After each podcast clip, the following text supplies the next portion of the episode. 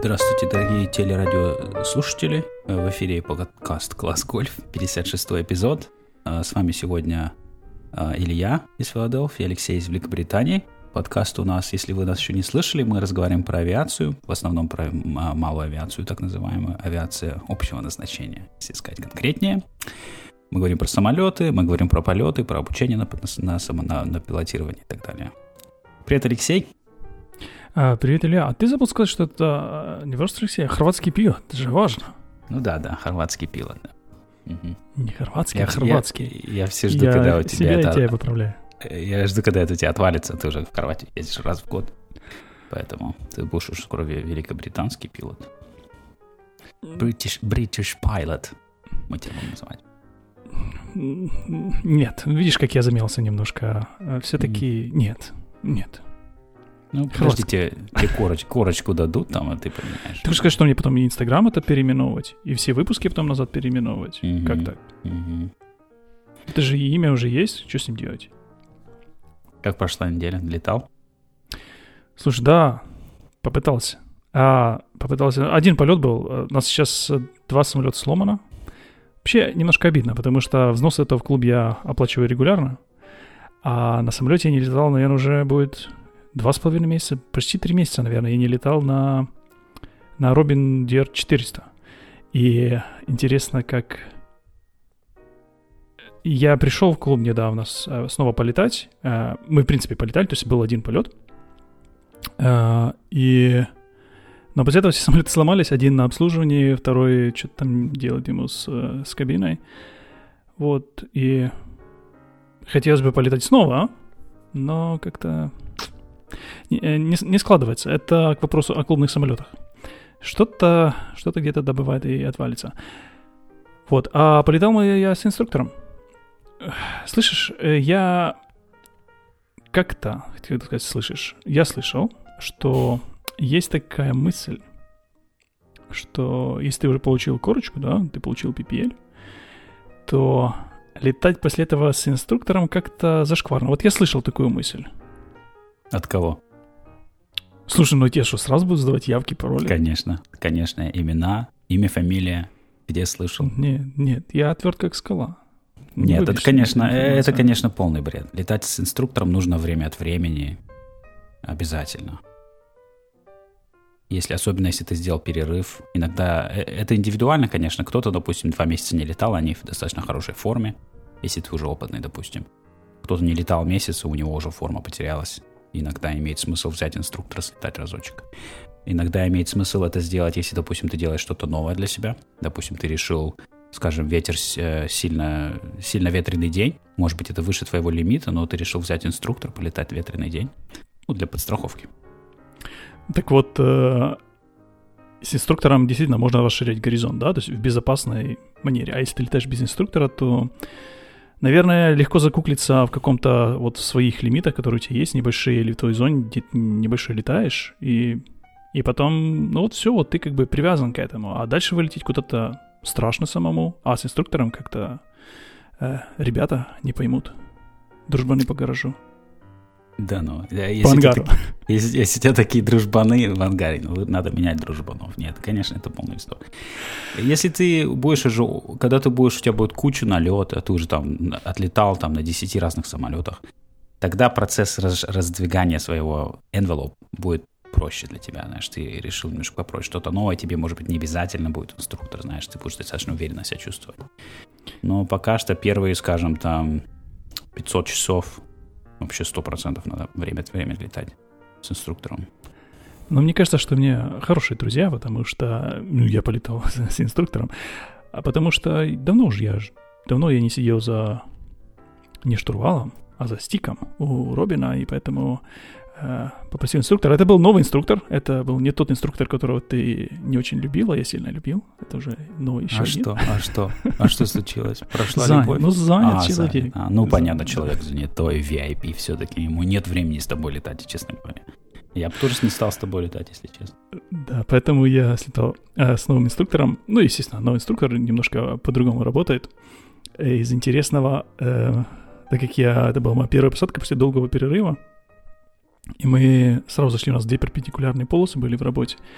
И зашли сразу на полосу с таким хорошим кроссфинд. Я думаю, там узлов было по 20, насколько я помню, по, потому что нам говорили перед посадкой. По 20 узликов. И, и самолет как-то, ну, совсем боком летел, знаешь, к полосе? Ну, совсем боком летел. Ну, естественно, ему хватает э, этого руля направления, чтобы выровнять перед посадкой. То есть кое-как я его посадил, но это был touch and go. А, и на touch and go я немножко уже подрастерял э, внимание и, конечно, снесло меня конкретно. То есть я не дал э, влево конкретно ручку, да, для того, чтобы парировать этот э, э сносящий момент. То есть еще по, оси как-то я удерживал, то есть в направлении, а вот снесло меня уже конкретно.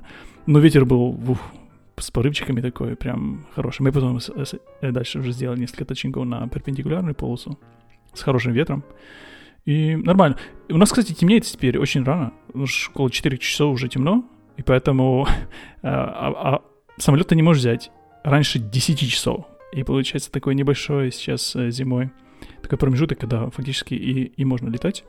И мы летали как раз вот практически перед заходом солнца. Ты знаешь, травяную полосу э, я даже не мог разглядеть вот ее направление. Вот как ты говорил в прошлом выпуске, что это просто поляна ну, действительно поляна. Даже направление разглядеть уже в таких э, сумерках, ну, типа, мы же, мы же легально летаем все равно VFR, но, э, да и VFR, но разглядеть ее, он говорит мне, левее, правее, я, где эта полоса? А, она вот прямо передо мной, но я вижу поле, я не вижу э, как ее направление, то есть по этому, по, ну, по компасу, можно сказать, я ее вижу, где она, но так странно. Наверное, надо использовать периферийное зрение, смотреть, знаешь, на опушку деревьев, там, по бокам у вас что находится, на, на, по периметру находится эта поляна, наверное, смотришь так, знаешь, широко. Примерно знаешь, что в центре эту доку ты садишься, наверное. И слушай, ну с каждым инструктором летаешь, каждый по-разному тебе рассказывает, как тебе нужно что делать. Вот это меня немножко раздражает. То есть, mm-hmm. ну, я, конечно, с нисхождением, человек старше меня, опытнее, понятное дело. Один рассказывает, нужно делать, э, там, на даунвин такие чеки, такие закрылки, другой рассказывает по-другому, ну, там, скорости там плюс-минус. То есть, когда что делать, да, у каждого есть э, свои подходы э, к этому самолету, да, и как бы два опытных инструктора, но два, два разных подхода. А когда ты летаешь с инструктором, тебе нужно делать так, как он хочет. Ну, как бы, когда я сам летаю, да, я делаю, как, как мне удобно, но когда с ним летаешь, нужно делать, как он хочет. а, ну, ну, давай, давай, кстати, затронем эту тему, потому что я, я, я уверен, нас слушает много людей, которые учатся с инструктором, летают, да. Эта тема на самом деле очень прикольная. Я когда летал с инструктором, когда учился на private instrument, я то же самое заметил, что я летаю с разным инструктором, и немножечко меняются процедуры. Это абсолютно нормально, потому что, знаешь, каждый мастер, у него свои привычки и так далее. FAA не все регулирует настолько точно, чтобы сказать, что окей, что мы конкретно должны делать в каждый момент. То есть это абсолютно нормально. С другой стороны, это ненормально, если твой инструктор, допустим, требует от тебя, чтобы ты все делал так, как он или она хочет потому что у тебя, как у пилота с сертификатом, у тебя есть свои процедуры уже конкретные какие-то. Если твои процедуры не идут в разрез безопасности, если они не идут в разрез законодательству, если они не идут в разрез руководству по эксплуатации самолета, допустим, ты любишь это сделать вот так вот, я люблю это делать вот так вот. Я, допустим, как инструктор никогда не давлю на людей. Э, я просто уточняю, что он не просто забыл, допустим, что-то сделать, а у него какой-то другой процесс. Он это сделает, но, допустим, сначала он сделает это, а потом он сделает то. Если я не вижу в этом проблемы с безопасностью, я, я абсолютно норм. Я, я не буду говорить, что нет, нет, ты должен делать так, как я люблю делать. Еще мне кажется, что он э, как-то... Ну, из-за того, что он делает очень много всего по памяти, мне кажется, он немножко пушил меня, чтобы я делал также по памяти. Э, ну, как бы, чтобы я не смотрел, знаешь, там, чек-лист, там, вот каждый там пункт, потом отмечал, потом снова там, что-то делал чтобы смотрел, чтобы больше был такой флоу.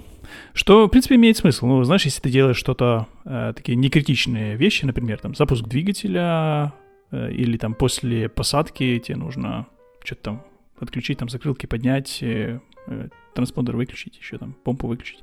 Вот такие вещи, которые можно запомнить, и которые я обычно делаю по чек-листу, потому что я ленивый э, запоминать это все. Но имеет смысл, наверное, просто заучить и делать это на э, ну, автоматически, не автоматически, но если чтобы был какой-то флоу, и потом это проверять по чек-листу. Да, я, я тоже придерживаюсь этого. Даже тебе заучивать ничего не надо, когда ты тысячу раз это сделал, ты тысячу раз завел этот двигатель, тебе не нужен чек-лист больше, это сто процентов. Единственное, конечно, использовать чек-лист необходимо, потому что ты можешь что-то забыть, да, но, в принципе, ты выполнил flow, потом глянул на чек-лист, посмотрел, я ничего не забыл, все нормально. Но если я вижу, что человек... У меня есть некоторые клиенты, которые вот они все по чек-листу все делают, у них как бы нет особо этих запомненных flow. Иногда потому, что они просто недавно еще летают, они еще не получили сертификат. Я особо, знаешь, не давлю на них, что типа надо все запоминать и так далее. Я заметил, не что... Не лезешь что-то руками там? А, давай я сейчас быстренько джук джук джук Нет, нет, чир, нет, чир, чир, что, чир, чир, все завелось, поехали. Нет, время терять, а? Не-не-не, инструктор должен сидеть спокойно и ничего не трогать. Я трогаю только когда, ну, я хочу домой вернуться после этого полета, правильно? Поэтому я вмешиваюсь только в последний момент, а, когда уже, ну, надо вмешаться. А так я стараюсь ничего не трогать, ничего не делать. Ну вот, так что отлетали мы. Но я хотел снова вернуться в строй, чтобы я мог летать в солах, типа с ним там несколько раз отлетать, но самолетики сломались, и теперь придется ждать, пока это все. Плюс погода. Ну, по статистике, где-то я видел статистику, что 60% полетов в UK отменяются. То есть ты планируешь, и он отменяется. Планируешь, и он отменяется. Ну, звучит реалистично. И он еще раз отменяется. Мгм. Ну что А ж, это, кс- э, этот инструктор, кстати, у тебя не бывший военный летчик, кстати, да? мне кажется, да. Я с ним не говорил, вот, М. но из того, что я слышал, вроде да. Они очень любят по памяти все делать. И- Их, их дрючат в военных школах, что, кстати, нас слушает, э, хотя как минимум один военный пилот, мой знакомый товарищ, а, и может он потом расскажет мне. А, И их обычно заставляют изуч- учить чек-листы. А, Их даже, значит, учат, закрывают глаза, сидишь в кабине с закрытыми глазами, ты должен найти все тумблеры, все выключатели на ощупь и так далее. Что, наверное, для военных пилотов важно, да, у тебя, может быть, нету времени там чек-листы делать и так далее. То ну, это немного другая философия. Возможно, да. Когда есть время, то можно и посмотреть. Но это интересный был момент. А твой знакомый, он учился, да, в уже, то есть он уже бывший военный летчик? Нет, они нет, сейчас? он настоящий. Он сейчас летает на обалденном самолете двухдвигательном, реактивном, сверхзвуковом. Классный чувак. Доверяет? Ну да, Ну, слушай, ну, доверяет такой машине. ну, конечно, да, да, да, да. Ну, в этом весь кайф, конечно, на такой штуке летать. Ну, я не буду вдаваться в подробности, мало ли, может, Ну, он не давай. хочет. А, а я сегодня, у меня, поскольку на в четверг маячит мой э, чекаут на SR-22, я сегодня приехал в аэропорт, сидел, э, подключил его в розетку и сидел с авионикой, играл немножечко. На шестом поколении стоит Perspective Plus от Garmin. Э, он практически как Perspective, которым я раньше пользовался. У меня на Perspective налет, наверное, часов 70, наверное, есть. Поэтому он очень похож, но немножечко отличается. Поэтому я сидел, тыкал кнопочки, смотрел странички. А, такой праздный вопрос. А чем отличается от тысячного Гармина? Я знаю, есть тысячный, есть G3X Touch, да? М, Какие-то слова я по- поднахватывал немножко из этого подкаста. Вот. А этот перспектив, это, ну, перспективный, по, походу, если перевести, да, вот на будущее смотрит. Это гарминовский G1000, который был заточен под Cirrus. То есть они немножечко, он немножечко другой. То есть я, я это насколько понял, Cirrus просто хочет иметь свой бренд-нейм. Они не хотят иметь типа generic G1000 в их самолете, они хотят типа свою штуку. Типа это, это Cirrus Perspective называется. Уже Хотя- могут диктовать свои условия даже поставщикам авионики. А Garmin, насколько я знаю, делает это, в принципе, для других производителей тоже. А, то есть они могут заточить авионику под твой самолет, там, может что-то поменять и так далее. А, я не знаю конкретно как бы всю, всю историю этого, ну, практически G1000, грубо говоря. Прикольно на этом самолете, что, во-первых, все заведено на MFD, то есть, допустим, даже топливомеров нету мех- механических, то есть все на MFD показывается, сколько, сколько у тебя топлива, он показывает, сколько у тебя жидкости анти, антиобледенитель- антиобледенительной TKS, а, э, этиленгликоль, который находится там два бака. Он показывает, э, ну, то есть всю эту информацию вся на, вся на экране. Плюс на этом самолете прикольно, что у него есть инфракрасная камера ночного видения на крыле прикреплена снизу. Поэтому ты, когда ночью ездишь в аэропорту на земле, ты видишь полностью все рулежки. Полностью. Даже если выключить посадочные огни, э, точнее, эти рулежные огни, ты видишь все равно все. И в, в воздухе, ты летишь ночью, опять же, ты можешь через камеру видеть полосу полностью. Что на полосе, может, олень стоит или еще что-нибудь. А на инфракрасном в том плане, что Она тебе показывает, если там что-то теплое есть, да, тот же олень, то он будет красный там. Э, нет, э, это не, это не, не, не тепловидение такое. А. Это, это знаешь, как раньше на видеокамерах были инфракрасные камеры. Она видит ночью, грубо говоря, но у нее нету теплового видения. Но... Хотя, знаешь, может быть, есть. Я, честно говоря, не знаю. Я еще Ты, пока... нет, ты не выпускал оленя, чтобы проверить? Нет, олень спал. Да я, я в ангаре был, я включил ее, посмотрел, прикольно, она классно смотрится. Ну и, конечно, супер э, система capable. То есть там чек-листы, там все чарты, карты, все на свете, схема, э, схема заходов, все что угодно. Э, очень как и Airbus, знаешь, то есть по, я уверен, даже там даже функций есть, которые в Airbus нет, потому что там настолько все продумано, это просто обалденно, новейшая абсолютно система. Но что меня разочаровало на самом деле в SR-22T, потому что это самый дорогой их SR, это считается, если ты самый крутой хочешь купить SR, ты покупаешь вот такой. Нафаршированный G6, последнее поколение. Ну, там еще есть GTS чего-то там, нет? GTS-то раньше было, сейчас уже нет GTS, насколько я помню. Но там ты, все, что ты можешь сверх этого сделать, это они могут тебе там кастомно сделать, там, нашивку на сиденьях, там, твой, э, твои там инициалы, там, поменять э, текстуру кожи, там, цвет, ну, то есть вот такого плана. А в целом ты получаешь вот это. Смысл в том, что интерьер достаточно, ну, фиговый. Если сравнить, да, то есть это самолет за 800-900 тысяч долларов, да, ты его даже не сравнишь с машиной за 100. В машине за 100 интерьер будет лучше. Именно в плане, знаешь, как, как вот панели, все прикреплены там на потолке, знаешь, нажимаешь так рукой, и ты видишь, что там она немножечко ходит. Ну, это, это, это мелочь абсолютная, да, то есть самолет оттуда хуже не летает и так далее. Но я, я про себя думаю, ну, блин, если ты платишь 900 тысяч, да, то есть я бы ожидал полный супер, знаешь, это должен быть идеальный самолет, ну, реально, это идеальный поршневой самолет. Дребезжащий пластик, вот это все такое жесткое. Ну, не, не то, ну, ну, в общем, в Не, ну это я, это я стереотипы из, знаешь, из автомобильных обзоров. Ну, примерно, ну, так примерно есть, да, то есть ты заглядываешь под сиденье, смотришь, там, какой там ковер, как он прикреплен, ковер, да, то есть там видно ли какие-то болты и так далее. То есть в реальности все, что хочу сказать, что state of the art, вот, вот в, в авиации общего назначения, он очень далеко от state of the art автомобильного, прям вообще далеко. Потому что ты какую машину купишь за 800 тысяч, да, это будет реально вот лучшая машина в мире практически. А тут поршневой самолет, как бы, и, ну, я, в общем, когда летал на SR-20, на своем летаю, на таком более-менее старом, мне казалось, ну, он такой немножечко простоватый в салоне, потому что он типа старый, ну, там, шестого года или седьмого какого у нас. А вот тут вот с 18 года я вижу, что да нет, это просто Просто такая технология. Ну и плюс, плюс их разбирают же каждый год, да, салон постоянно разбирают, потом собирают заново, annual делают, там снимают сиденья, все это туда-сюда вытаскивают, затаскивают. И, естественно, от этого интерес страдает чуть-чуть. Кстати, да, машин, машин что не разбирают, не собирают mm-hmm. каждый раз, да, то есть не нужно сделать ее не нужно делать так, чтобы она была разборна. То есть, чтобы можно было там, торпеду снимать там, для того, чтобы тебе масло поменять. Ну, образ. Триммеры, вот, вот, все, вот этот трим, вот этот салона, да, все эти пластик, все эти, все эти кожи, все вот алькантера, вот это всю эту фигню они постоянно снимают, постоянно ставят, снимают, ставят, снимают, ставят, снимают. Плюс механики, знаешь, они особо люди такие, не то чтобы огромные эстеты, там они, не, мне кажется, не очень переживают там про эту алькантару и так далее. Но а, ты когда пойдешь в механике, ты будешь хорошим механиком, эстетом. У тебя же чувство прекрасного с собой. Мне, кстати, э, наш директор, э, наш менеджер, кто занимается мейнтенансом в школе, э, предложил, говорит, мы с ним разговаривали, я сказал, что я заинтересован в принципе, получить своего механика, ну, ANP. Он говорит, что если хочешь, приходи к нам работать. Ну, в смысле, что после работы, ты знаешь меня, я люблю после работы работать. А поэтому он говорит, если хочешь, мы тебя можем, ну, дать тебе работу какую-то здесь у нас в ангаре, будешь что-нибудь фигачить постепенно. Ты можешь записывать это время, и получается как apprenticeship.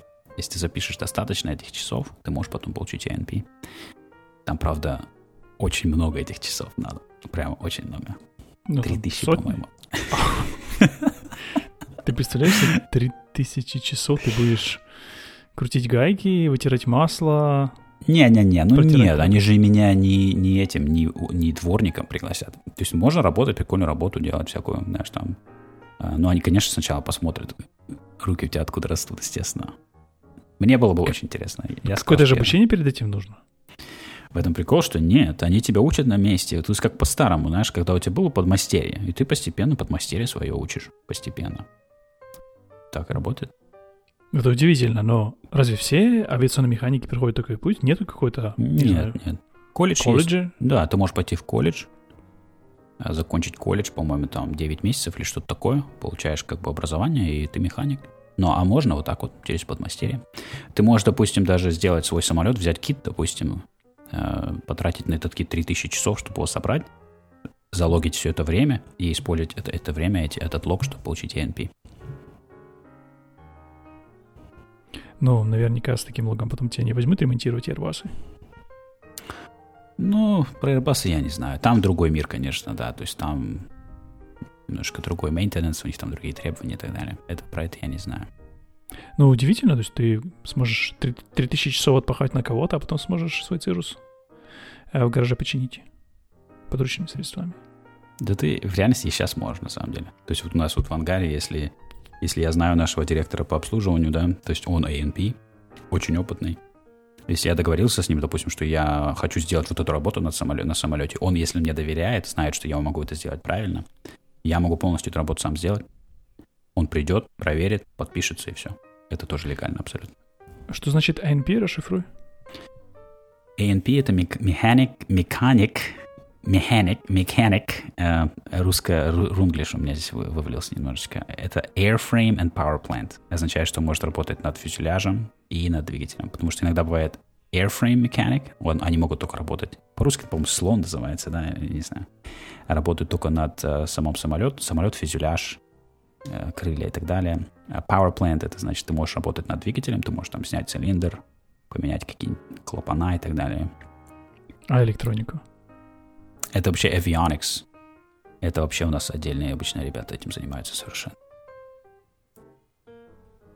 Интересно, здорово, я не знаю. Думал, все, все, все на все руки мастер, да? Человек должен быть на все руки мастер. Один есть э, дядя Гриша в гараже.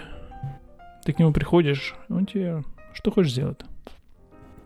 Мне было бы очень интересно получить ENP. Э, особенно, знаешь, работать руками, когда я софтвер все время делаю.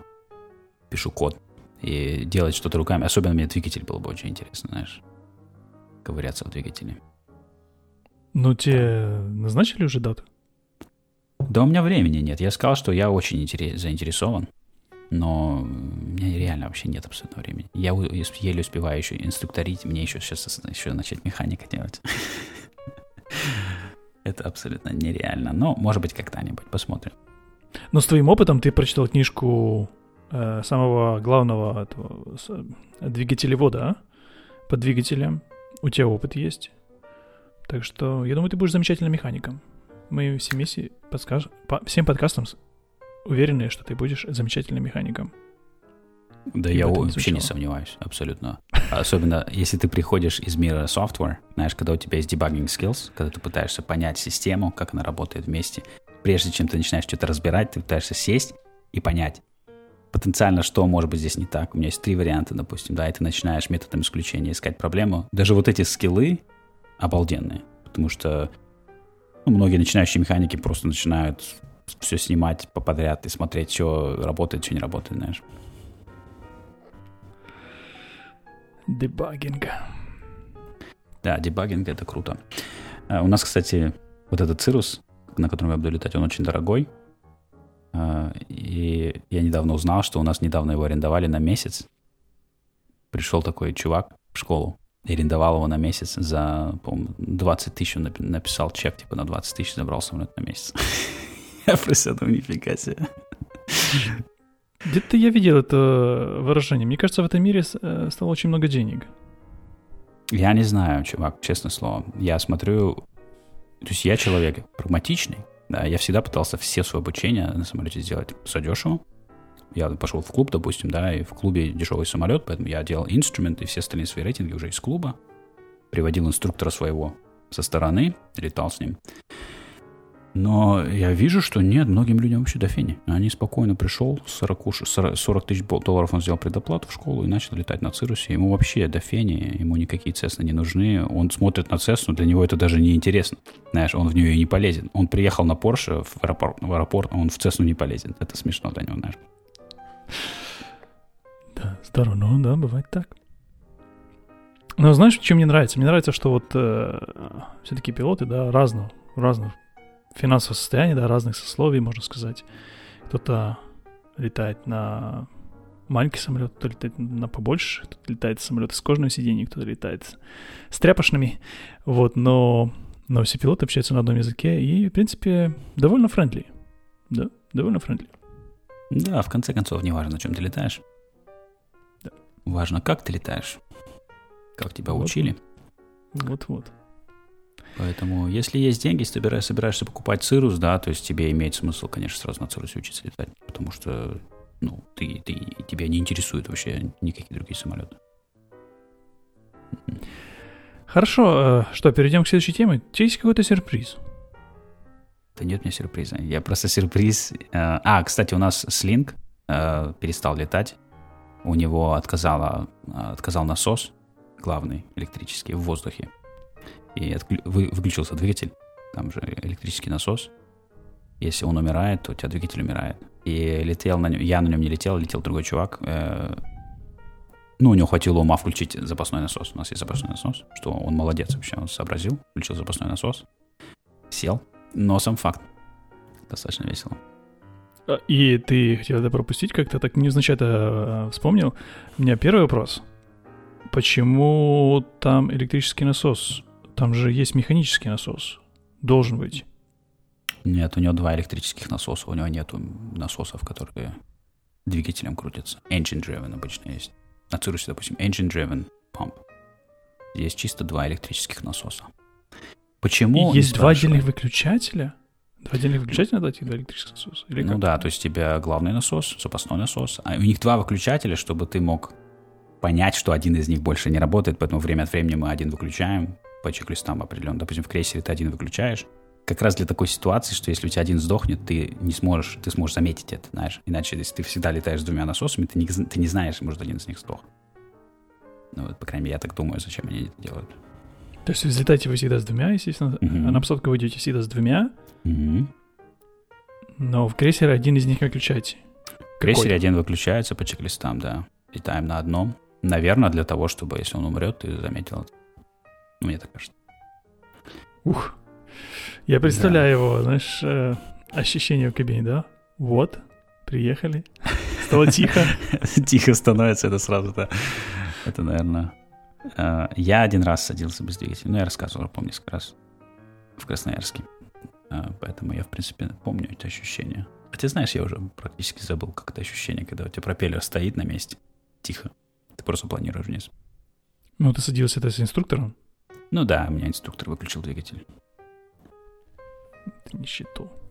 Но он, правда, Нищет. выключил двигатель, но он не дал мне сесть. То есть он недостаточно доверял мне, видимо. То есть он выключил двигатель и сел сам, как демонстрировал мне, типа. Но в этом плане, как бы, мне кажется, смысл-то включать двигателя нет, если я не могу пилотировать. Там Верно. просто хотел полетать. Ну, что ты такое? Бывает, когда хочется инструктору полетать. Покрутить штурвал. Ну что, я могу что я могу, можешь? я могу рассказать о том, э, как мы слетали посмотреть на а, вулкан. А, да-да, про вулкан. Давай, давай. Это...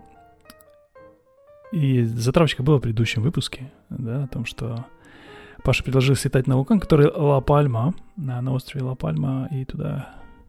Ну, как-то туда не близкий свет лететь. Вот. Э, сначала мы перелетели из южного Тенерифа на северный, я вкратце просто расскажу.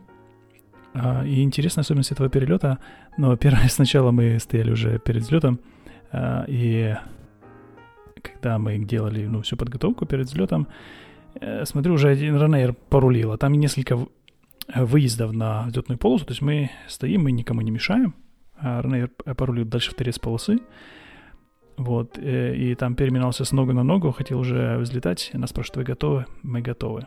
Ну, мы взлетаем, естественно, мы же маленькие, медленные на Piper Aero, и я слышу, она говорит, что Ryanair уже лайнап, вот, а потом нам дала команду, «Э, скажите, когда вы не, когда вы ушли уже с торца полосы, да, то есть для того, чтобы дать ему команду взлетать, то есть мы ушли немножко влево после взлета, и знаешь, интересно, как мы ушли влево, потом э, поменяли курс, то есть летели вот э, параллельно полосе, отошли, и тут же Ранайер взлетает, и мы взлетали вдвоем вместе с ним.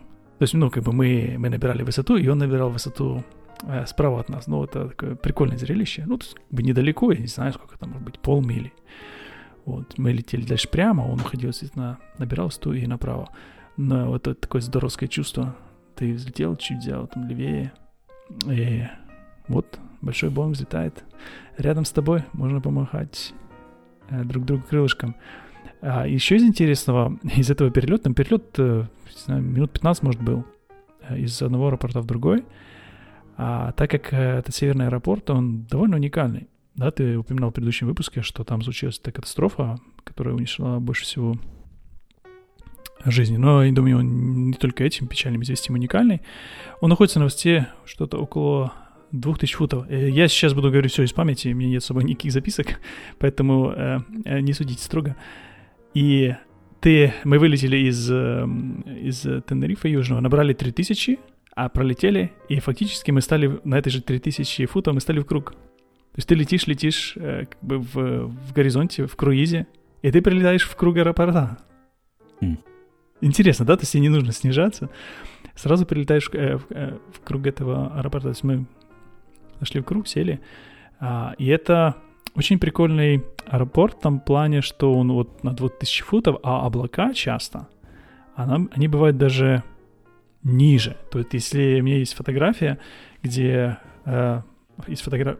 фотографирую полосу, и видно, как облака, они дальше ниже полосы, потому что полоса заканчивается... А не то, что она заканчивается море, да, но там дальше идет э, э, склон вниз в одну и другую сторону, то есть она как бы так на холме. И, естественно, облака, когда они немножко поднимаются, они часто становятся ниже полосы.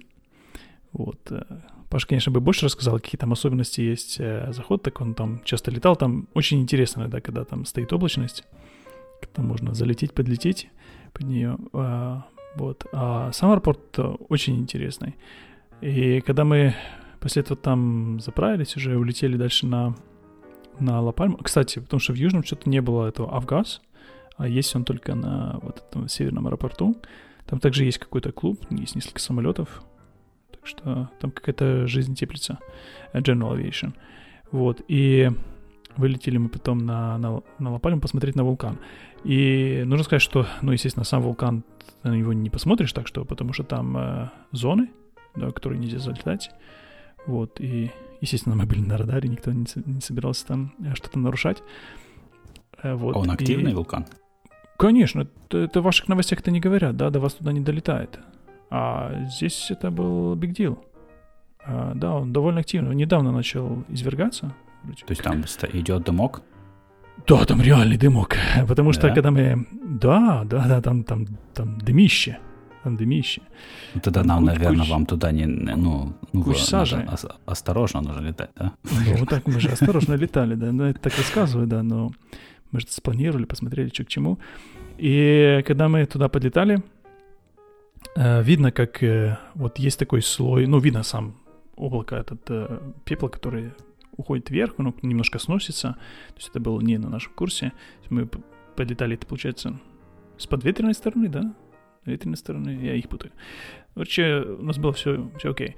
И был такой интересный слой пепла стоял на, не знаю, сколько высоте, может быть, трех тысяч футов или где-то около того, может, четырех тысяч футов. Такой тонкой-тонкой такой пепельная слой, как, знаешь, как облако.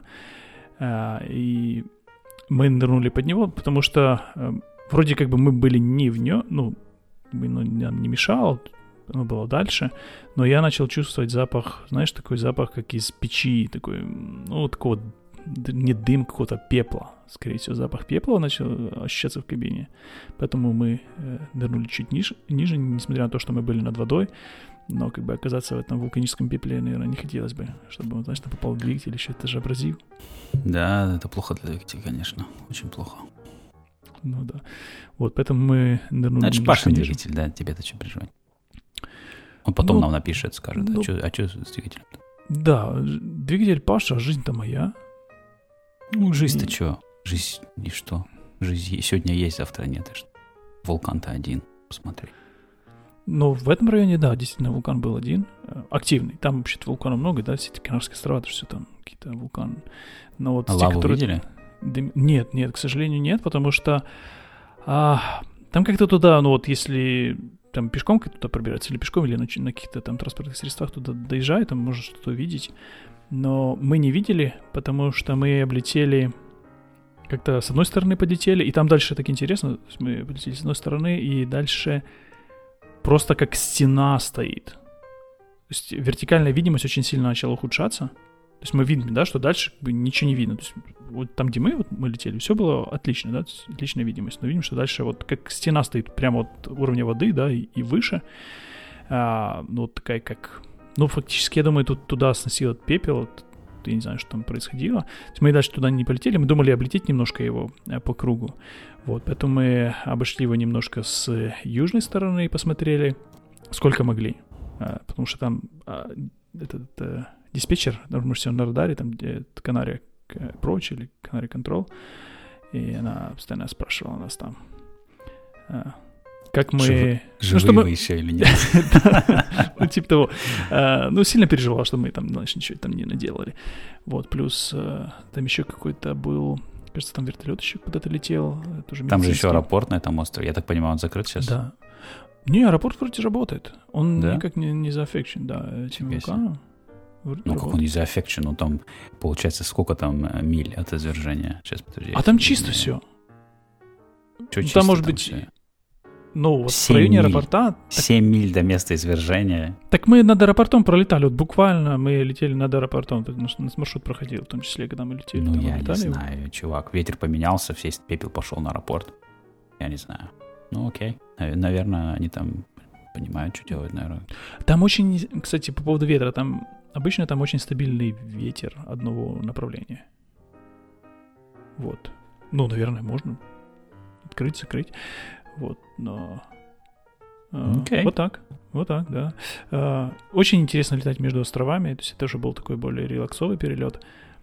Очень красиво сам остров Тенерифе, там, особенно мы летели, по, получается, по, по северной его большей части. Вот. На заходе был интересный, интересный момент. А мы подходим уже обратно к этому северному аэропорту, да, и если ты э, посмотришь э, на, на его полосу, мне кажется, она, знаешь, таким идет горбиком. Мне кажется, а- один конец ниже, второй торец ниже, и посередине она выше, то есть таким горбом. У меня такое ощущение сложилось. Я не смотрел на схему. Это на заходе, э, который северный Тенерифе? Да, да, на северной территории. То есть мы же туда, оттуда вылетели и туда же обратно возвращались. И на подходе... Идентификатор, кстати, если кто смотрит, Гольф, Чарли, X-Ray, Оскар. Правильно? Э, наверное. Ты сказал, слушай, ну, мне нужно пойти посмотреть в, э, в посмотреть на, на треке. Если я сейчас наберу треки, то это Golf А, я Charlie, вижу, да. X-Ray Oscar, да. Вижу фотография полосы в интернете, и видно, что у нее горб и провалина такая.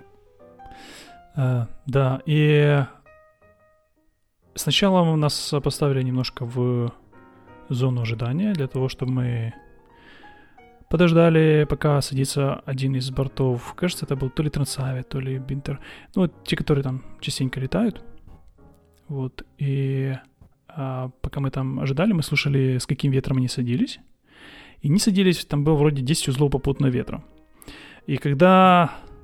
Ну, полоса довольно длинная, да? Но 10 узлов попутного ветра как бы уже немало. И Мгм. когда мы продолжи- продолжили заход после них, мы были там вторым номером на посадку, нам уже передавали ветер, мне кажется, узлов... Давай сейчас я нагоню страху, мне кажется, узлов 15. Попутно, все очень быстро менялось. Что... И мы приняли решение зайти с другого торца полосы. Вот что нам, полоса, да, можем зайти с другой стороны. Чуть диспетчер немножко помешкался, помешкался, сказал нам, куда лететь. Вот. Мы заходим на другой торец полосы, нам передают ветер, и ветер все равно попутный. Такое бывает, да? То есть э, у тебя с разных сторон полосы, у тебя разный ветер. Это часто бывает. Интересно, да? Ну, то есть он был там, я не помню, может, узлов 5, узлов 7, то есть не такой критичный, как, как с другой стороны. Но он попутный, как? С двух торцов полосы, да, с двух сторон попутный ветер. Ну, у тебя... Это какое время дня было, кстати? Что-то около обеда, я не помню. Тебя есть какие-то А, теории? Ну да, это, это бриз, скорее всего. Это потому что у тебя полоса так расположена, что она с обоих сторон, если у тебя бриз дует, бриз с океана дует с одной стороны, и с другой стороны может получаться так, что типа попутный ветер будет с обоих сторон. И, и интересно. Более, видишь, там, там же еще же эти э, гребни всякие, да, эти горы, поэтому это тоже влияет на все. Э, сложно сказать. На, вот именно как раз вот local knowledge здесь помогает в таких местах. Но даже здесь у нас часто бывает, что у тебя стоит, у нас в некоторых аэропортах стоят два колдуна с разных сторон полосы, потому что ветер разный с обоих сторон. И получается, смотришь на их оба и иногда пытаешься понять, какой из них лучше. Интересно, что потом, когда мы зарулили, а, то этот, э, как ты его называешь, Винсарк. А Винсарк, он показывал э, Zero. То есть он просто был опущенный. Бывает такое, что... А? Он посередине полосы стоял. Да, вот видишь, у тебя может посередине один ветер, Посередине не было другой. ветра. Да, ну, нет, ну да, я говорю, это тоже ветер. Нет ветра, это тоже ветер. А, а, с, а со второго торца у тебя другой ветер. Не получается. Да, такое бывает. Ну, потому что полоса довольно длинная. Mm-hmm. Может, потом э, думали, я говорю, может быть, нужно было, знаешь, ближе туда, к серединке садиться. Там бы был точно уже не попутный ветер, да. может быть, и встречного бы немножко а, догнали. Но, да, да, все окей, мы слетали. Очень, очень интересное впечатление полетать возле вулкана. Это просто вау. Это очень круто. Я, наверное, запущу какие-то фоточки в Инстаграме, можно будет посмотреть. Я ни разу не летал. Ну, блин, тут еще полоса 10 тысяч футов. Вы могли садиться, в принципе, хоть как. Ну, я же говорю, да. да там, Можно было ближе, бли, ближе к серединке. Плюс у вас это горбуша, там вот этот горб, надо, я бы садился в горб, потому что он бы всю скорость съел, пока ты взбирался бы в него, он бы тебя затормозил быстро. Ну, мы сели практически после знаков, так что у нас же был опытный пилот, командир воздушного судна. Там можно Space Shuttle сажать на 10 тысяч. Ну, не даром же там а, его используют часто как а, запасной для очень больших самолетов. А, вот такая вот и история была. А... И поэтому все так произошло. Да. А, слушай, я, наверное, хотел тебя спросить про... Ты все рассказываешь про этот SR-22T, SR-22T, да? Про вот эти турбинки. Ты mm-hmm. нам расскажешь немножко? Потому что, ну, турбинки турбинками, а в автомобилях это значит что? Это значит скорость. Турбина, если ты, у тебя есть турбоприставочка, ты знаешь, что будет большой вжик-вжик. Как-то с самолетами вжик-вжик не получается, если есть турбо. Как-то не... Да нет, Нет, такого, знаешь, дрн Нет? Да нет, SR-22T звучит классно, когда он взлетает. Ты действительно слышишь эти два, два турбо. Чем подсвистывает, прикольно. Но, ну, не знаю, подсвистывает. Ну, ну, звучит, видно, что... Ну, звучит он по-другому. Можно понять, что это турбо. А, да, я хотел сделать э, ликбез по поводу турбо, потому что я сам сейчас изучал. Я ни разу на турбо на не летал. А, поэтому я тоже сам начал сейчас углубляться. И я единственное сейчас только понял, что большинство терминологии на русском я не знаю. Допустим, wastegate. Как wastegate будет по-русски? Я не знаю. Waste, в смысле, потерянный мусор, который... С мусором нет. С мусором это ничего. Я не знаю, окей, сори за мои Это когда сбрасывает выхлоп. Мусорные ворота. Мусорные ворота. Звучит отлично. Мне нравится. Мусорные ворота. Мне очень нравится еще, знаешь, этот э, Google Translate пользуешься, Wastegate пишешь, он переводит на русский. Wastegate. А, ну все, понятно. Спасибо, Google. Окей, называется перепускной клапан. Возможно. Возможно. Но я не, не уверен. Он сбрасывает лишние выхлопные газы, он сбрасывает их наружу, когда их сильно много. Окей, смысл, да? Смысл турбо в чем? Если мы летаем на самолете, мы знаем, что у нас есть индукционная система в двигателе, да, когда у нас двигатель, чтобы он работал, двигатель внутреннего сгорания, ему нужно два компонента, ему нужно топливо и ему нужен воздух. Если у него нет одного из двух компонентов, самолет не работает, двигатель не работает. Естественно, когда мы летим, у нас есть воздухозаборник в самолете всегда, там есть всегда воздушный фильтр, чтобы он не наелся всякой пыли или пепла из вулкана. И этот воздух попадает если у тебя карбюра... карбюраторный двигатель, он сначала идет в карбюратор, смешивается с топливом, потом попадает в цилиндр через впускной клапан. Смотри, я даже все русские слова знаю. А если это инжекторный двигатель, тогда он идет, а, там нет никакого карбюратора, он отдельно идет в цилиндр и отдельно впрыскивается топливо через инжектор, да? Make Мне sense? кажется, ты, ты меня потерял где-то на выпускном клапане. Почему? Какого? Да ладно тебе. А, проблема в чем? Проблема в том, что если ты набираешь высоту, воздух становится более разряженным, молекул воздуха меньше, то есть а, масса, масса воздуха меньше на объем, на тот же самый. Поэтому мы теряем производительность. У нас теряется производительность двигателя, у нас не так много воздуха остается, и у нас определенный момент начинается, когда на определенной высоте у нас наш поршневой двигатель вырабатывает очень мало. Очень мало мощности. Почему мало мощности? Потому что я же могу немножко подобрать, э, чтобы топливо, топливная смесь была в порядке, я могу подобрать газку, да? Ну, что там подбирается? Ты убираешь, допустим, ты убираешь, объединяешь Микши? смесь, объединяешь да, смесь, потому что сейчас у сильно много топлива, на сильно мало воздуха. Ты, конечно, объединяешь смесь, у тебя нормальное э, соотношение воздуха к топливу, но все равно объем горючей смеси в цилиндре у тебя меньше, чем был. У тебя меньше топлива, меньше воздуха, у тебя будет меньше То есть его нужно э, туда сила, сила немножко затолкать. И вторая, это не только проблема, да, то есть когда ты набираешь высоту, но если ты взлетаешь с аэропорта, который у тебя возвышение над местностью 5000 футов, да, то есть ты еще на земле, а у тебя уже разряженный воздух, как будто ты на высоте 5000 футов, следовательно, ты теряешь, скажем, там 15, 17, 20 процентов мощности двигателя и так далее. Поэтому есть, да, есть, есть турбо. Это смысл в том, что есть либо суперчарджер, либо турбочарджер. Суперчарджер — это когда у тебя подкрепляется подключается к двигателю э, компрессор. У тебя двигатель раскручивает компрессор.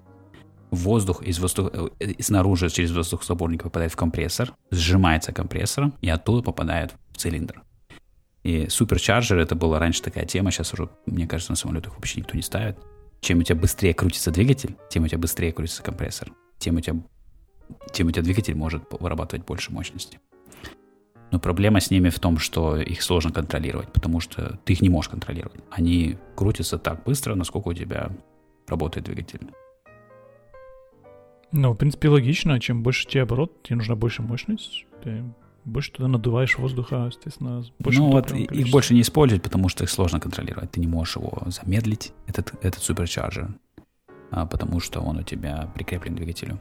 Поэтому сделали, э, придумали такую систему турбочарджер, когда у тебя, у тебя есть компрессор и турбина с, с двух сторон. Они вместе присоединены таким образом.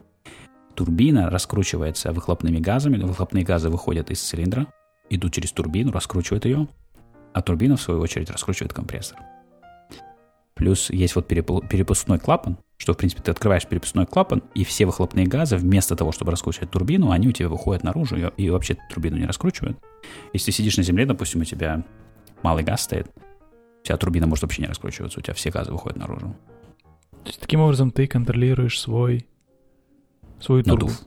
Да. Надув. Тогда таким образом надув можно контролировать, потому что у тебя есть вот этот wastegate, перепускной клапан, и он обычно... Раньше у нас э, у самолетов был wastegate ручной, что ты сам его должен с кабины был выбирать, сколько его открыть-закрыть.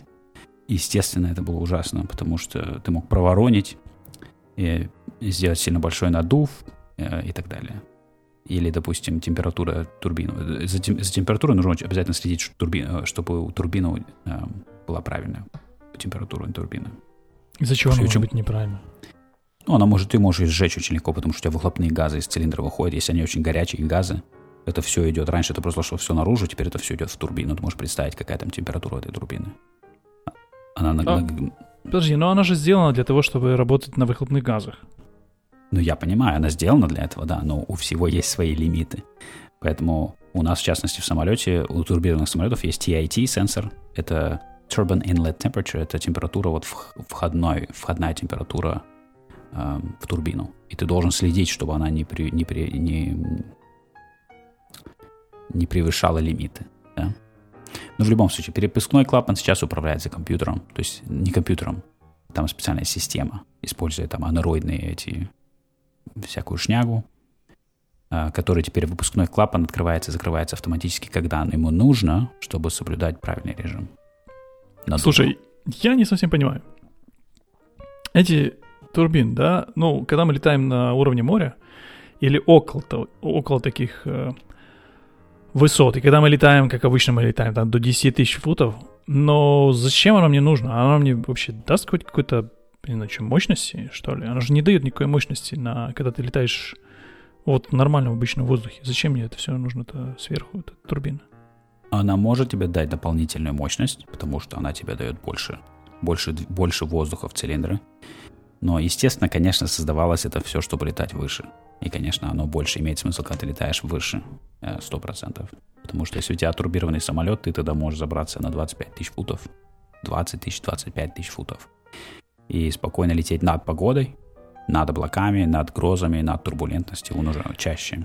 Слушай, ну с высотой там уже дальше начинаются другие проблемы. Но вот давай скажем обычному пилоту, я обычный пилот, да, обычный хорватский пилот, мне нужно летать э, так, чтобы было красиво, то есть не очень высоко, чтобы землю мог видеть, чтобы я мог рассматривать там, знаешь, цветочки, полосы, э, города, реки, озера, холмы, всю красоту. Я если не хочу летать высоко, да, и так как я летаю визуально, и летаю в хорошую погоду, как бы нет без разницы. Зачем мне эта дополнительная масса двигателя? Зачем мне это турбо? Зачем мне это комплексность? Зачем мне эта сложность? Тебе не нужна турбо абсолютно тогда, сто процентов, потому что турбо имеет иметь смысл на самолете, который используется как транспорт. Если тебе нужно использовать самолет как транспорт, турбо для тебя будет супер крутая, потому что она позволит тебе летать в дни, когда ты без турбо не полетел бы. Потому что, скажем, у тебя, скажем, зима, у тебя обледенение, на турбо ты можешь пробить этот слой облачности, если у тебя система антиобледенения, да, выйти наверх спокойно и в чистом воздухе попилить куда хочешь. Можно сказать, что турбированные самолеты — это транспортные самолеты. Это не самолет, который тебе нужен для удовольствия полетать э, вокруг аэродрома. Да, то есть это нет такого, что знаешь, типа она э, самолет турбированный, типа это спортивный самолет, типа он будет быстрый и так далее. В реальности э, турбо она тяжелее, из-за всего этого оборудования, поэтому скорость набора высоты, допустим, у SR-22 без турбо лучше, чем у SR-22 с турбо, потому что на маленькой высоте весь этот дополнительный вес у турбо он себя не оправдывает. Но когда ты выходишь на большую высоту, тогда турбо начинает иметь смысл. Тогда уже начинает иметь смысл кислород, потому что, то есть, если идет, если ты говоришь турбо, то нужно после этого говорить кислород. Потому что ты летаешь высоко, соответственно, начинаются другие проблемы уже. И какие-то проблемы. Да, поэтому, поэтому самолеты турбо, допустим, SR-22T, у него, естественно, есть система антибледенения. Иначе как бы это все имеет смысл вместе. Потому что, да, то есть если ты пытаешься набрать высоту, ты не можешь пробить слой облачности, потому что там обычно лед, потому что высоко холодно.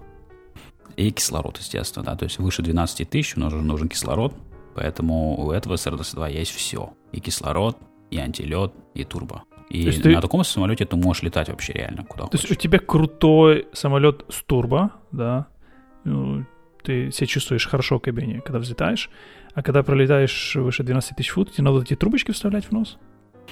Если ты планируешь лететь выше 12, да, ты можешь взять с собой эти специальные cannulas, вставляешь трубочки, либо маску. Если ты летишь выше 18, тебе нужна уже маска специальная такая. Ну какой интерес так летать? Ну, блин, если тебе Подумай сам, если ты бизнесмен, ты летишь на работу, тебе нужно быть там на, на, правом, на западном побережье или еще где-нибудь, знаешь. Что, проблема надеть маску? Я не вижу в этом никакой проблемы абсолютно. Просто это уже не тот тип полетов, типа, знаешь, как просто пойти покататься на, на, на, на закате, посмотреть на, на побережье и так далее.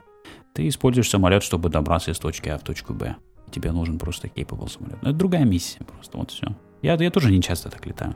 Я, на самом деле, не часто так летаю. Но смотри, я, допустим, летел бы, я, вот я летел на Багамы, да, я запланировал отпуск, я забронировал дом, я забронировал все. Я бы хотел самолет, который максимально capable. Если это означает, что мне нужно одеть маску на два часа в полете, окей, я надену маску, мне ничего страшного, но, по крайней мере, у меня мой отпуск совершится, мне придется отменить, допустим, если там погода плохая. Вот тебе нужно... Это просто... Э, вот все вот это идет это очень большая ступенька, мне кажется, да, вот, вот самолеты есть, которые вот летают в наших обычных условиях, и вот, вот эта вот ступенька, это очень большая разница, потому что у тебя есть вот вся сложность с турбо, естественно, это большой дзынь к обслуживанию, да, у тебя есть э, кислород, который также дзынь к обслуживанию, у тебя есть э, вот система антилет, да, фики, фики, как она расшифруется? Flight, Flight into, into no icing. Into no icing, да. Когда можно летать в каком-то обледенении. Это тоже дзынь, потому что нужно заправлять и нужно обслуживать. И мне кажется, вот это очень большая ступенька. Ты я прав, это прав? очень большая ступенька, абсолютно. В плане обслуживания, допустим, та же турбо ничем не сложно обслуживать. Ну, нет, сорян, я не то хотел сказать. Я сказал, сказал новый механик, новоученный. Я имел в виду... Не сложно турбо обслуживать, а что там ее Я имел в виду в плане как пилот. То есть, когда ты работаешь в кабине, то есть для тебя турбо не делает особо никаких проблем. А, обслуживание, конечно, дороже. А, но если, опять же, если за турбо правильно ухаживать, то на самом деле там не так все плохо, как я раньше считал сам. Что я считал, что турбо там у них все очень плохо, но в реальности, если за ней нормально следить, а, эти турбо живут нормально долго. А, фики, да, то есть фики тоже куча обслуживания, абсолютно, очень дорого. А этот, э, жидкость фики, TKS Fluid, очень дорогая жидкость. Каждый месяц тебе нужно раз в месяц эту жидкость гонять. Тебе нужно обязательно включить ее на земле, чтобы у тебя пропотели все эти панели на крыльях, иначе это она, ну, иначе она испортится. А можно поездом? Да, да ты можешь хоть, хоть пешком, понимаешь? Это на каждый карман есть свой самолет, правильно? На каждый бюджет есть свой самолет. Потому что даже после поршня, после такого, да, это уже как бы, знаешь, верх пирамиды поршневых, ты идешь на трубопроб, да, там вообще у тебя герметичная кабина. Это вообще отдельный э, процесс тоже. Там это уже ну, вот это, вот это я понимаю, когда трубопроб, когда у тебя герметичная кабина без маски а, кислородной. Ну да, но ты если готов за это платить, я лучше в маске. я потому на, на герметичную я никогда в жизни не заработаю, мне кажется. Но на, вот на SR-22 какой-нибудь еще можно как-то, знаешь, помечтать. Зачем, зачем он такой самолет у вас в школе? Вы, вы что, на нем студентов катать будете на 24 тысячи футов? Ну, как видишь, вот пришел я, э, товарищ, я арендовал его на месяц, и не знаю, я, я не знаю. Ну, да, мы будем учить на нем летать людей, да. Потому что некоторые наши клиенты, я так сколько понимаю, они хотят летать на лучшем самолете. Потому что если ты покупаешься 22-й э, Цирус, ты хочешь летать на 22-м Цирусе, учиться на нем. Может это, быть, ты еще не, не купил это, себе, но ты Это хочешь. зашквар купить 22-й, но не T. То есть 22-й, но не турбо. Это, наверное, вот э, среди цирусоводов, наверное, считается как... Это редкость. Это редкость. Все берут. Не, все берут не, не доплатил, да, как-то, ну, ты что? Я раньше считал, что турбо это фигня, но я недавно поменял свое мнение, потому что я начал больше копать туда и понял, что на самом деле нет, э, турбо это вещь. Это абсолютная вещь. Кстати, еще немножечко про системы этого самолета в плане турбо. Когда у тебя, когда ты загоняешь воздух в, в компрессор, он выходит из компрессора, он очень горячий, потому что когда ты воздух сжимаешь, у него поднимается температура. Следовательно, ты загоняешь этот воздух дальше в цилиндры, у тебя в цилиндр заходит воздух, который уже очень горячий. И ты можешь представить, что ты его еще подогрел процессом сгорания, и у тебя на выхлопе у тебя еще более горячий воздух получается. Значит, его нужно охладить. Да, поэтому ставится интеркулер. Поэтому ставится интеркулер, когда у тебя воздух выходит из компрессора, проходит через интеркулер. Это как, э, ну, охлаждает воздух, там просто как радиатор такой. И охлажденным попадает в цилиндр. Во-первых, поскольку он охлажденный, он более плотный, что улучшает производительность. Плюс держит температуру выхлопных газов в норме. И у этого самолета есть все. И интеркулеры, и турбо, и все на свете. Э, тут пора бы заиграть эту песню про электрические самолеты, где это все, все вот это комплексти не нужно. Но мы не будем. Мы давно эту песню пели, мы ее спели, пока не будем больше трогать. Но поздравляю тебя. Ты уже летал на нем? А что ты меня поздравляешь? Это же не мой самолет. Я, я, я просто на нем буду инст, инструкторить время от времени. Я еще не летал на нем, не-не-не, я пока что готовлюсь. Да. Ну. Я, конечно, очень рад, что у меня будет возможность летать на нем. Это будет мой high performance endorsement, которого у меня еще нет. А, я очень рад, что мне не нужно будет за него платить. Это самое главное, о чем я рад, потому что я не могу позволить себе самолет за 500 долларов в час. Э, я могу купить час, ну, скажем, мне не жалко будет купить час, но сам понимаешь. Э, поэтому будет очень весело на нем летать, мне кажется я бы хотел подняться на Цирусе на 25 тысяч. Это, наверное, ощущение очень странное, знаешь. А максимально ты до этого поднимался на сколько на своем самолете? Ну, вот ну 12. Как, как пилот. 11, даже, может быть. Даже до 14 не поднимался? Нет, ты что? Да на SR-20 ты постареешь, пока до 14 поднимешься. Не, он, э, он не ездит на 14. Он на 12 тоже так. Э, я еще хотел, кстати, сказать одну вещь. Последнюю вещь скажу, поскольку сегодня слегбез. Есть SR22T, а есть SR22TN. Есть, то есть, есть система turbocharged и turbo normalized. Turbocharged — это когда у тебя надув а, больше, чем нужно. То есть, допустим, ты взлетаешь с sea level, с уровня моря аэропорт, и он у тебя надув делает экстра. То есть у тебя как бы и так плотный воздух достаточно, он у тебя делает его экстра, экстра плотным для, для дополнительной мощности. Uh, Turbo Normalized двигатель, он у тебя всегда делает надува столько, чтобы ты как будто всегда летел на уровне моря. Ты поднялся на 10 тысяч или на 15, а у тебя как будто ты на, на уровне моря. Получается, надув такой более... Um, но он поддерживает мощность двигателя, если ты говоришь Normalized, он делает мощность двигателя стабильной, constant, да, то есть... Вне зависимости от высоты. У тебя, ты можешь да. лететь 75% мощности всегда да. на любой высоте, да. А если и у тебя тур, том, турбо, что... то есть вот это немножко врунь-врунь, то есть немножко он добавляет чего-то. Он да. добавляет, Пар, да. То есть сколько, он пару лошадок добавляет? Я не знаю, сколько. Две кобылки? Я, я не знаю, как это измерить.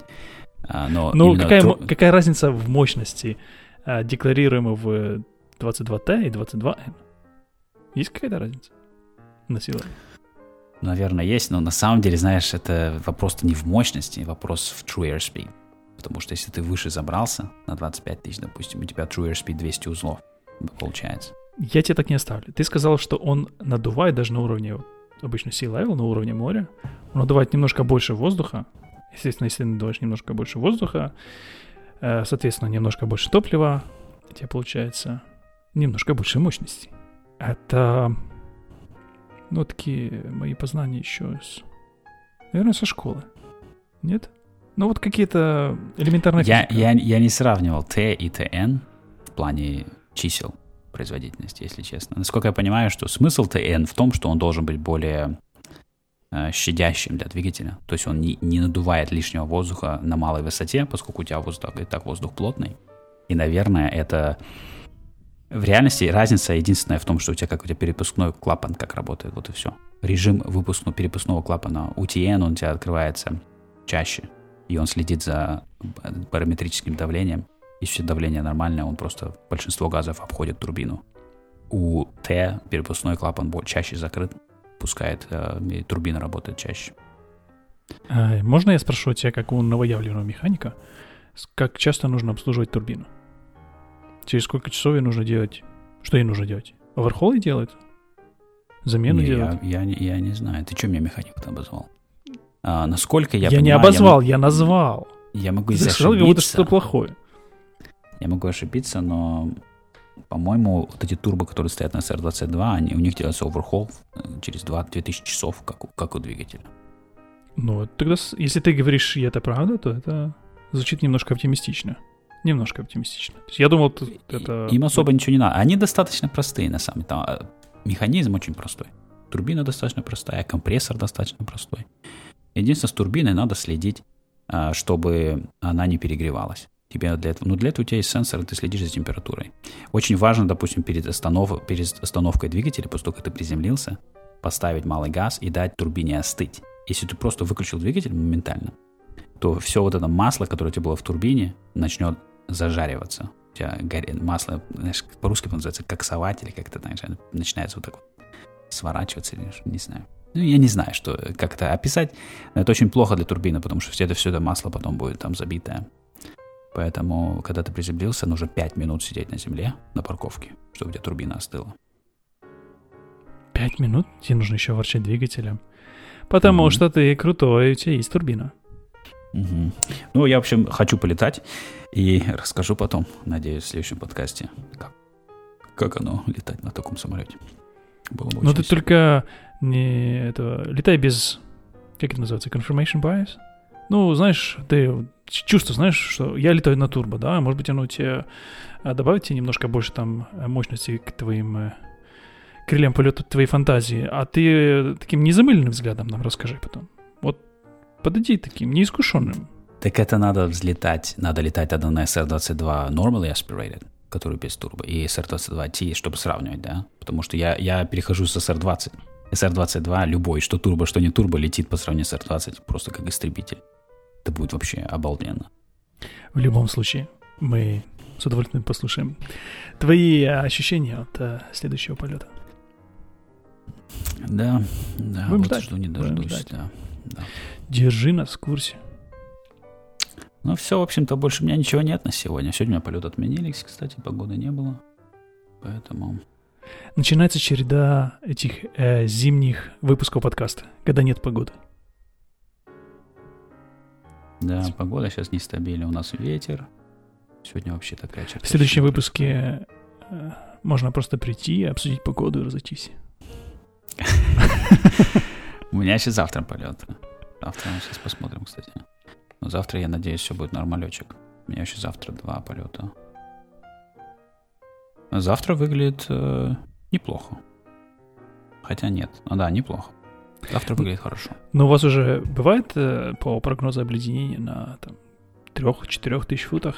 Да, да, конечно, уже опускается температура. У нас уже было достаточно холодно. И ты до сих пор не летаешь на SR-20, если на улице минус 3? Нет, ну я летаю визуально, но я не залажу в облака, если температура меньше 5 градусов Цельсия на той высоте, где облака. Молодец. Ну, на SR-22 теперь можно хоть куда. Слушай, ну вот это вот, знаешь, мне кажется, это хоть, хоть куда, когда пилоты получают в свои распоряжение более мощный инструмент, а они... Планка-то понижается, да, и потом дальше ты хоть куда. Можешь получить э, не moderate ну, icing, ну, а можно получить такой конечно, heavy icing. Конечно, что конечно. это я в переносном смысле. Конечно, что хоть куда, естественно, не хоть куда. Даже авиалайнеры хоть куда не летают. Э, даже истребители хоть куда не летают. Но я был приятно удивлен, когда мне рассказали, на что способна эта антибледительная система. Я очень консервативно отношусь ко всему этому. Я всегда считал, что это, знаешь, это, она неплохая, но это типа, знаешь, такой немножко лайтовый какой-нибудь айс. В реальности она обалденно работает. И, то есть Маррет спокойно пробиваешь слой. Она сделана, чтобы пробить слой. Ты не должен лететь в ней, во льду, допустим, там два часа э, с включенной системой. Это не для этого сделано. Это сделано, ты пробил слой в наборе, допустим, или в снижении поднялся наверх, отключил ее, летишь абсолютно визуально, допустим, ну, кстати, там 15-20 тысяч. Нормуль. Но эта система есть на leading edge у тебя на крыльях, на стабилизаторе, да? А что с лобовым стеклом? На лобовом стекле стоят брызгалки. Нажимаешь кнопочку, он тебе брызгает этиленгликоль на стекло прям. И на что, пропеллере. это помогает? Конечно. Просто побрызгать? На стекло? Да, ты, ты брызгаешь, он моментально топит лед, моментально от, от, отваливается, улетает. На YouTube есть видео, как работает эта система TKS. То есть, во-первых, крыл, на крыле вот эта специальная панель, в которой лазером просверлены миниатюрные микроскопические тысячи дырочек. За этой панелью внутри крыла стоит специальная такая губка, поэтому нужно каждый месяц ее, эту губку, намачивать TKS, иначе она высохнет, рассохнется и развалится. Э, эту губку Э, качает насос жидкость из бака с, с этиленгликолем, наполняет эту губку, и это начинает просачиваться через эти панели.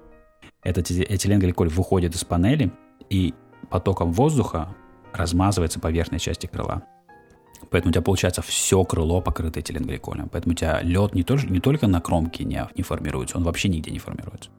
Ну, там есть места, которые не защищенные но в целом у тебя крыло полностью покрыто этиленгликолем. И то же самое на горизонтальном оперении, и то же самое на вертикальном оперении, и на пропеллере тоже самое. На пропеллере тоже такие специальные, там есть такая штука, которая разбрызгивает этиленгликоль по лопасти. У тебя лопасть покрыта этиленгликолем получается. А есть также вот эти микроотверстия, через которые она выходит, или по-другому? Нет, там немножко другая система, там такая специальная, там используется э, она просто брызгает сила. на пропеллер, и просто из-за того, что она сила. на пропеллере, оно расходится. Да, там, да, да, да, там центробежная сила раз, раз, разлетает ее по, по пропеллеру, получается классно. Поэтому Видишь, он... такой в этиленгликоле. Да, весь в этиленгликоле, весь обмазанный. И с маской. Не, ну с маской и... тогда нужна маска, конечно, да. Кислород Единственное, что его, он, не, он не резиновый, этиленгликоль. То есть, да, у тебя бак, 8 галлонов с собой, 4, 2 бака по 4 галлона. Хватает, ну, скажем, ты можешь там несколько режимов, как ты можешь гонять его. В нормальном режиме, э, в максимальном режиме. Э, там три режима есть.